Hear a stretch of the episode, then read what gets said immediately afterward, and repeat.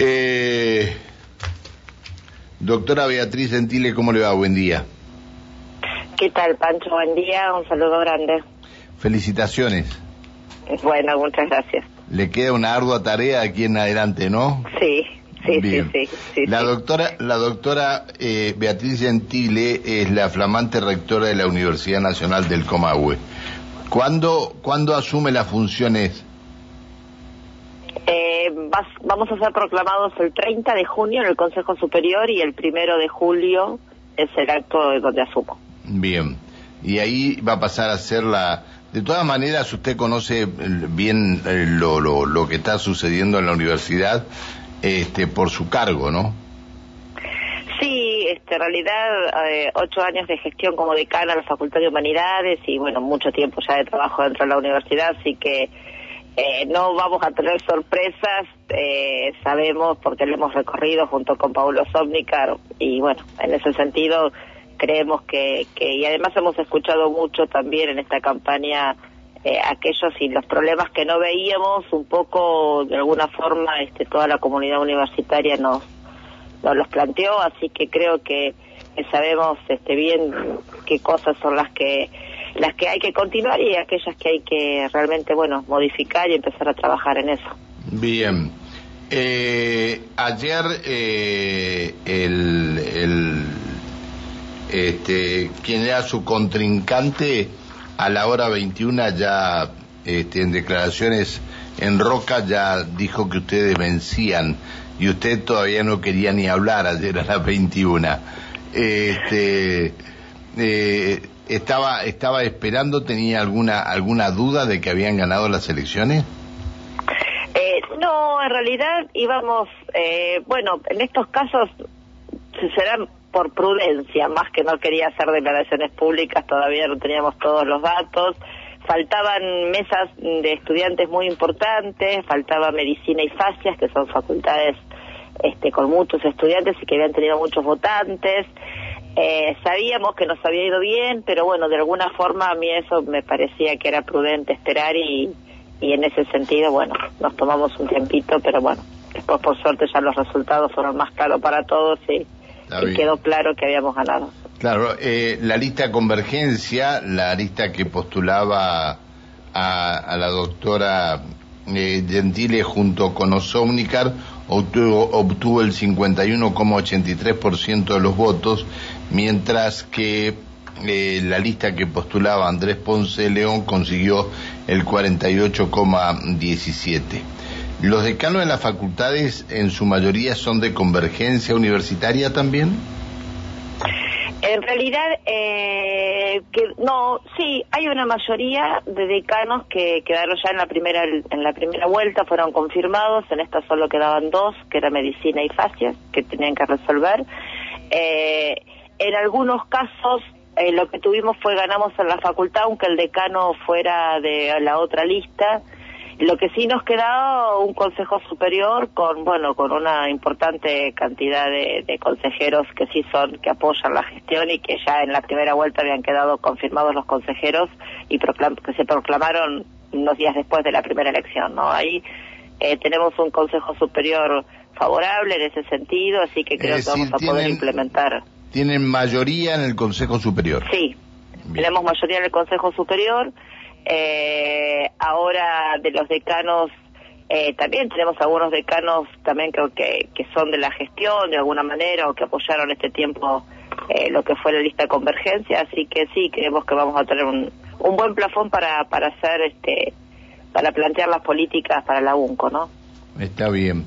Eh, ¿Cuáles son las primeras medidas que va a tomar cuando asuma como rectora? Y tenemos varias cosas pendientes porque, bueno, como la Asunción se hace siempre a mitad de año, es como, bueno, y con un presupuesto que ya sabemos que fue prorrogado, pero que en parte ya fue gastado, pero tenemos algunas cosas urgentes que resolver desde el, desde el tema edilicio y algunas situaciones muy complicadas y otras básicamente que nosotros dijimos en su momento que eran resolver cosas eh, sobre todo en el campo de los comedores, lo que hace bienestar estudiantil, tenemos los comedores universitarios bueno, con, con, cierto atraso, todo lo que hace al, al problema de becas eh, en las residencias y ya empezar a, diseñar lo que va a ser la transición a la bimodalidad, ¿no? Me parece que, que en parte esto quedó un poco suspendido, eh, de alguna manera medio improvisadamente se está llevando a cabo en las distintas unidades académicas, pero creo que eso ya lo tenemos que empezar a, a ordenar. Así que son tareas, estas son las tareas que en las cuales pensamos eh, que hay que ya eh, ponernos a trabajar en forma urgente, ¿no? Bien, lo que pasa es que la universidad tiene sus años ya, ¿no? Va, el edificio de la universidad tiene sus años y permanentemente llena, llena de, de, de, estudiantes, este, de docentes, no docentes, el uso diario, bueno, lleva a que se deteriore.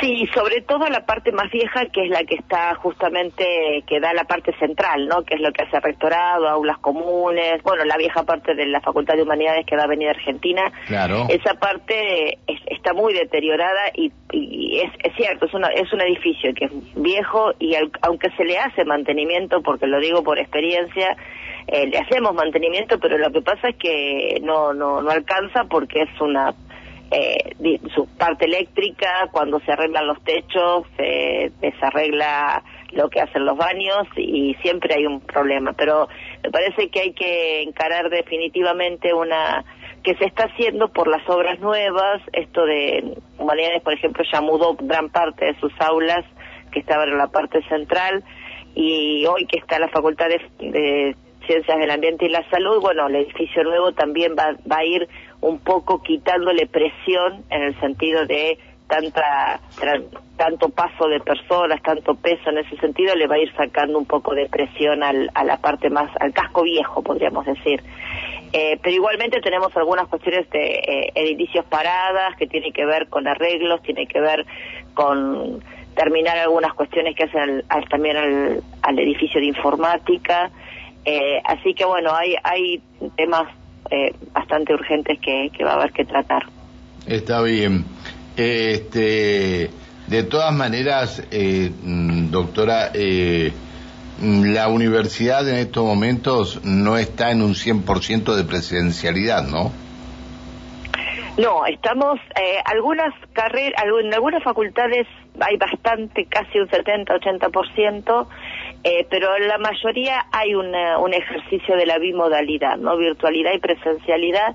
Eh, lo, lo importante es que, que nosotros, esto lo decíamos en la plataforma, nosotros tenemos que ir a, una, a un régimen eh, bimodal. Y en eso hay que, ese régimen bimodal es más que combinar clases virtuales con clases presenciales. Hay que trabajar sobre las evaluaciones, hay que trabajar sobre la propia dinámica de las cursadas, habrá que trabajar sobre, bueno, los mismos planes de estudio, es decir, cómo vamos a, a esto implementarlo desde un lugar menos provisorio, menos casero, podríamos decir, y, y ahora sí diseñar una estrategia que además nos permita, como decíamos en campaña, ¿no? nos permita expandirnos y llegar a otros lugares. Así que en eso, desde la Secretaría, desde lo que haya que, plantear como Secretaría Académica, me parece que es uno de los temas fuertes para, para trabajar de acá a fin de año y ponerlo eh, por lo menos en discusión para que ya el 2023 comencemos directamente dentro de un régimen más pautado y normado de estas características. Está bien. Bueno, Doctora, eh, le, tenemos que agradecer que nos haya atendido. Eh, bueno, y, ya me imagino que ya desde hoy comienzan a trabajar para lo que va a ser la, este, la, gestión a partir del primero de julio, ¿no?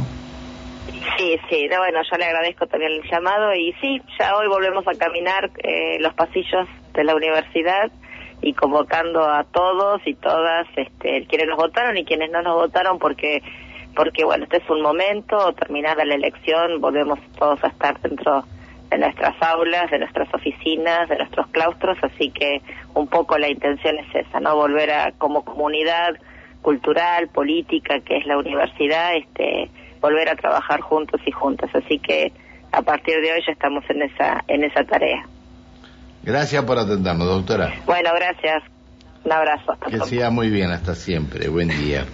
Bueno, eh, la flamante rectora de la Universidad Nacional del Comahue, la doctora Beatriz Gentile.